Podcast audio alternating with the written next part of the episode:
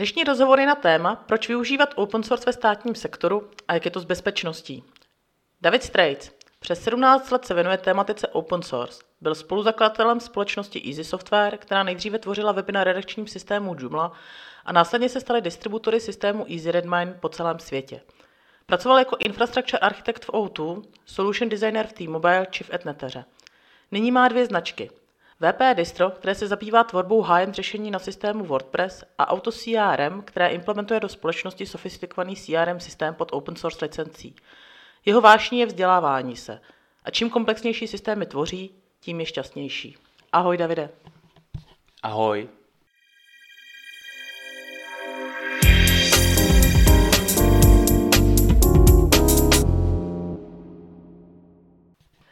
Dnešní téma je, proč využívat open source ve státním sektoru. A já tady mám hned první otázku. Proč si myslíš, že by ve státním sektoru měl být nasazen pouze open source? A zdůraznila bych slovo pouze. Jestli si myslíš, že by tam mělo být třeba někde i nějaký closed source? Tak já si myslím, že stát eh, by měl výhradně používat open source řešení a to z jednoduchého důvodu, protože v roce 2021 software eh, z principu není izolovaný, čili to není krabice, kterou si někam postavím, jak to bylo v roce, 2000, v roce 99, řekněme, kdy se ty softwary nepřipojovaly do internetu a to byla éra toho tvrdého closed source, kdy open source téměř nikdo neznal, až na nějaký akademiky. A to všichni seděli u Windows, který téměř neměli internet, tím pádem bylo každému jedno, co ta věc dělá, protože byla zavřená někde pod stolem v krabici. V současnosti se veškerý software, nebo 90% softwaru někam připojuje. A to, kam se připojuje, co tam posílá, proč to tam posílá, kdy to tam posílá, to se u closed source softwaru dá zjistit jen částečně, to kdy, ale už ne co a už taky vůbec ne proč. To je jeden aspekt. A další aspekt je, že uh, zamykání firem, čili nějakých třetích stran, uh, zamykání státu, od firm IBM, Microsoft, Oracle a podobných, tak uh, v případě IBM třeba se stát stal vydíratelným díky kauze nasazení softwaru pro, pro finanční úřady, kdy máme od roku 91, my máme snad nejhorší a nejstarší software na řízení finančních úřadů. Já myslím, že to jde do teďka, že, že se to pořád vypořádává a je to ten nejhezčí příklad toho, co se pak děje, když nějaká firma dodá closed source software, 30 eh, let téměř eh, z toho těží enormní peníze a nechce to ani státu předat. Jo, a jde to taky krásně vidět na licencích Windows, to je další příklad. Windows totiž nejsou vaše, Windows, i když si koupíte nebo si je koupí stát, tak pořád patří Microsoftu a ani se do nich nesmí šáhnout, protože to, je, to porušuje licenci, to málo lidí ví. Čili open source má mnoho aspektů a je to na delší vyprávění.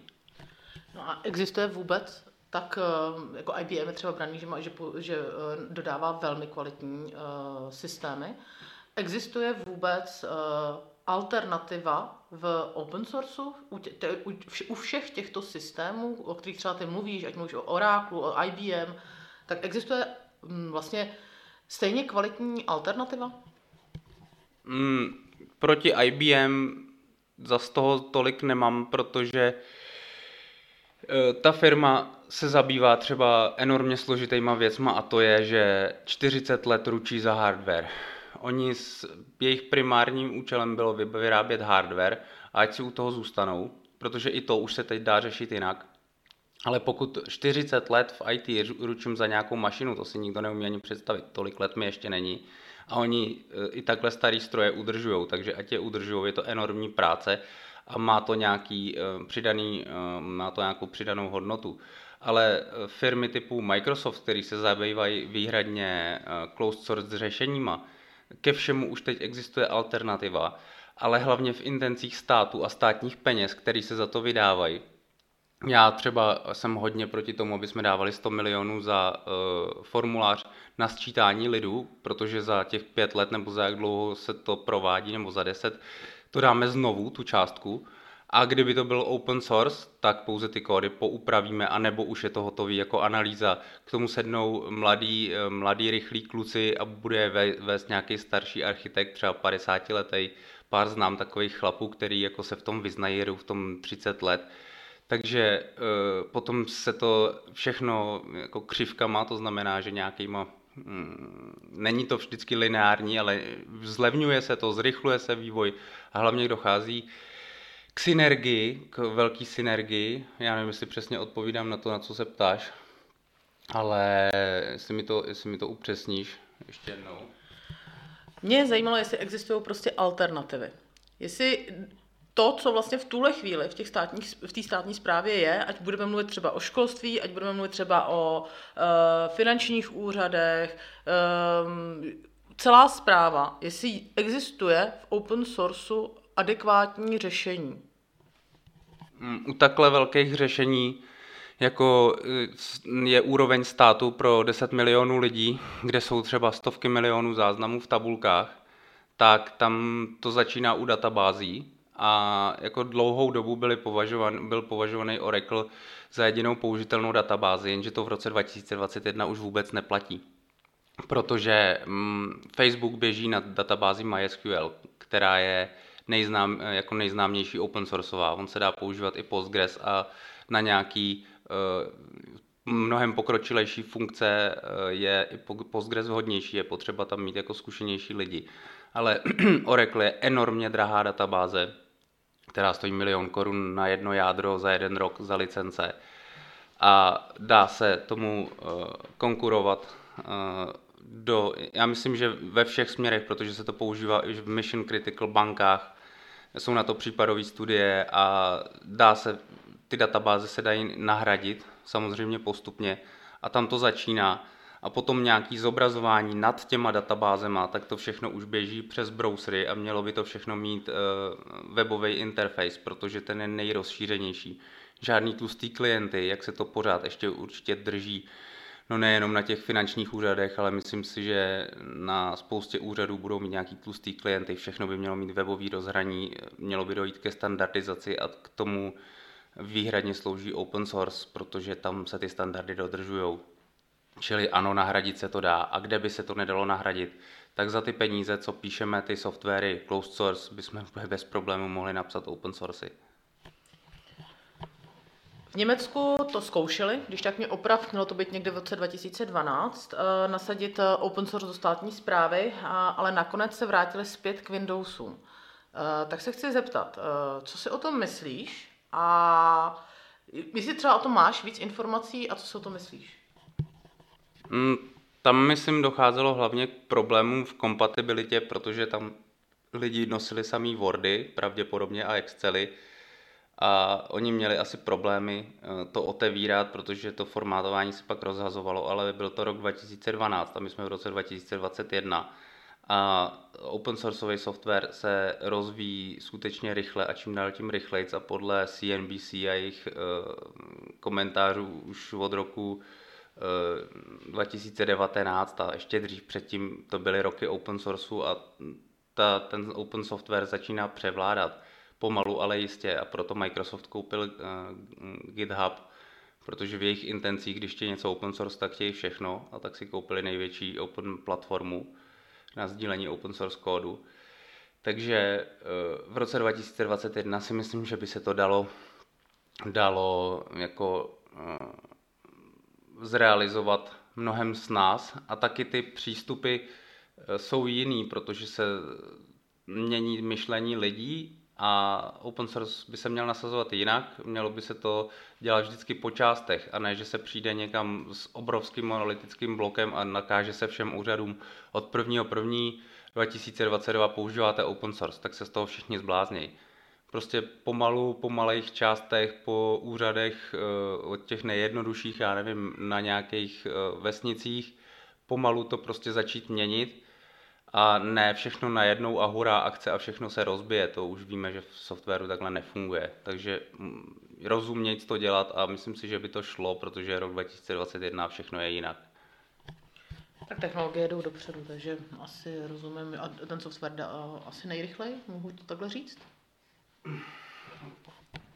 Tak software, ta, ten se pravděpodobně jako rozvíjí nejrychleji, protože je tam vidět to, ten obrovský počet lidí z celé planety, který kolaborují v tom uh, open sourceu, protože si sdílejí kódy a učí se jeden od druhého, protože se nepřivynalízá kolo a navíc na konceptech eh, člověka z Brazílie, člověk z Německa může něco postavit a člověk z Francie k tomu dodá plugin a člověk eh, z Izraele k tomu dodá další subsystém a propojí to s, já nevím, s jinou databází a to aniž by se viděli, Čili u open sourceu třeba odpadá nějaký project management, protože ty lidi, kteří to tvoří, mají ten project management už jako pod kůží, jinak by tu věc nemohli dělat, protože by jim to padalo a nebylo by to použitelné. Protože oni musí dodržovat standardy a jinak ty věci nefungují a tím pádem odpadá nějaký aspekt project managementu, protože se všichni děl, snaží dělat mm, tu nejkvalitnější možnou práci a, a aby se nestyděli to vystavovat na GitHubu, protože to je jako když umělec namaluje obraz a dal, vystavoval by nějaký paskvily, tak se mu všichni vysmějou. Jo, v tom closed sourceu je to každému jedno, protože to si firma někde nasyslí a maximálně e, šéf zbuzeruje svoje podřízený za to, že tam nepíšou hezký kódy, ale když to, něk, když to programátor, což je jeho jako vášeň často, vystaví někam a ty lidi by se mu potom smáli za ten kód, tak to si úplně nedovolí. Jo. Já tady mám poslední otázku. Mě zajímá školství, protože to je vlastně v tuhle chvíli asi největší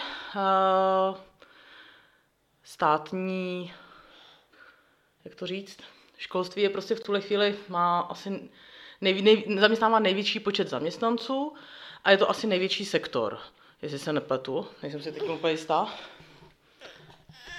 Tak ve školství, myslím si, že ve školství pracuje 160 tisíc lidí, jestli si to dobře pamatuju.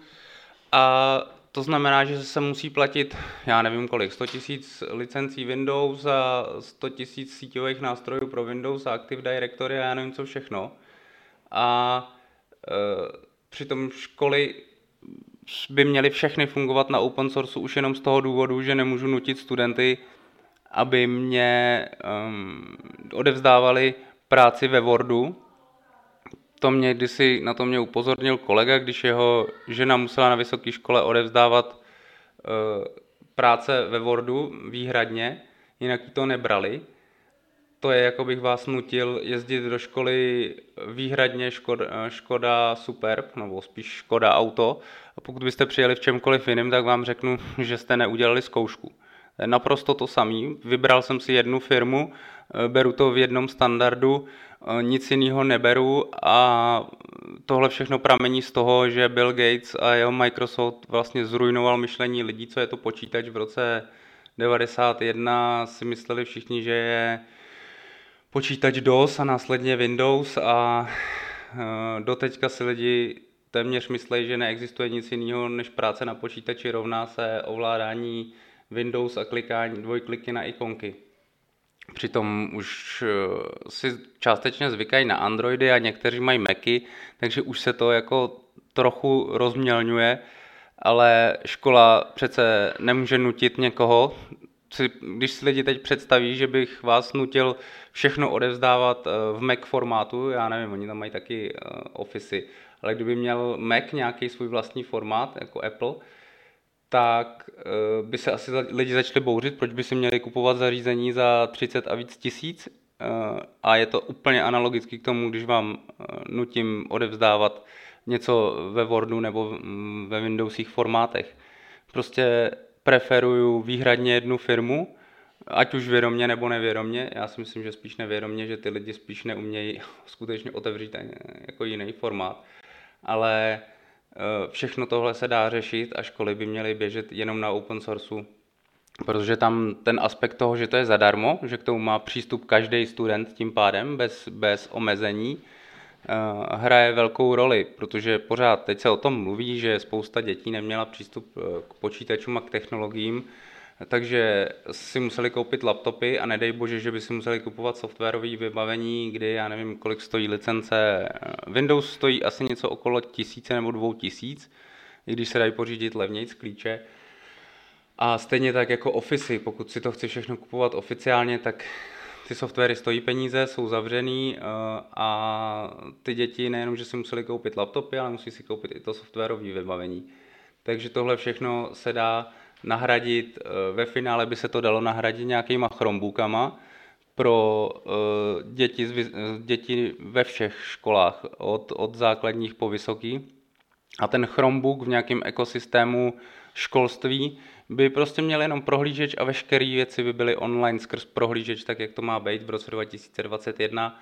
Všechny by byly otevřený a přístupný tím pádem všem školám a taky přístupný modifikacím ve všech školách. To znamená, pokud by stát a tudíž lidi měli zájem na to dělat věci dobře, tak by se vyvinula nějaká platforma, nějaký základ, budeme tomu třeba říkat framework, jak se tomu říká v programování, nebo by se použil nějaký stávající, protože existují eh, learning frameworky a nejen, nejenom na to, i na, na známkování a na všechny, na všechny tyhle aspekty, ale byly by nějaký centrální. No a samozřejmě, že spoustě škol by to nevyhovovalo, protože žádný dvě nejsou stejný určitě, no ale mají přístup ke zdrojovým kódům a k modifikacím. To znamená, já nejsem proti prodávání open source, protože ho sám prodávám, ale eh, ty, ty programátory samozřejmě musí někdo zaplatit, eh, ale je to řádově rychlejší, levnější, otestovanější, protože to stojí, protože to stojí na otevřených databázích Postgresu, MySQLC, na NoSQL eh, Elastiku třeba, pokud by tam byly spousty dat. To už je teď jako vedlejší, ale škola z Prahy by si do toho vyvinula svůj pražský modul a škola z Brna by si do toho vyvinula svůj brněnský modul, protože ty systémy se z principu dělají modulární, mají pluginy takzvaně, takže by to potom ve finále vyhovovalo každý té škole přesně na míru, ale byla by to centralizovaná platforma, eh, která by měla stejný datový formáty. To znamená, že stát by si z toho mohl nechat dělat samozřejmě eh, mnohem, mnohem s nás reporty, protože by to bylo všechno jako standardní a nikdo by se tomu nedivil. A to samý studenti by všichni měli LibreOffice, po případě LibreOffice školní verze CZ. A ty ofisy se chovají celkem slušně. Myslím si, že pro intence škol to stačí. Jo. A dokonce i některý studenti jsou fakt nadaný. Máme tady nějaký v týmu a ty jsou schopní e, do těch softwarů, pokud jim něco nevyhovuje, tak do těch otevřených dopsat kusy kódu, protože se zrovna nudí měsíc a už nechtějí koukat na YouTube, takže by si mohli modifikovat ty věci, dokonce by to mohli mít jako školní projekty. A i tak spousta open source věcí, včetně Linuxu, vznikla jako nějaký intence na vysokých školách. Dokonce se tak jmenují open sourceové licence, MIT licence, BSD licence. Celé školství by mělo povinně být na open sourceu stejně jako stát a jako celá státní infrastruktura a to z důvodu bezpečnosti, protože eh, do věcí, který, do kterých vidím a ze kterých data neodevzdávám třetím firmám, jakože si teď dokážu představit, že veškerá data o našem státu jsme odevzdali firmě Microsoft, i když ta se samozřejmě nemá dívat do těch dat. Určitě podepisuju, že se do toho nedívají, ale eh, realita bude kdo ví jaká.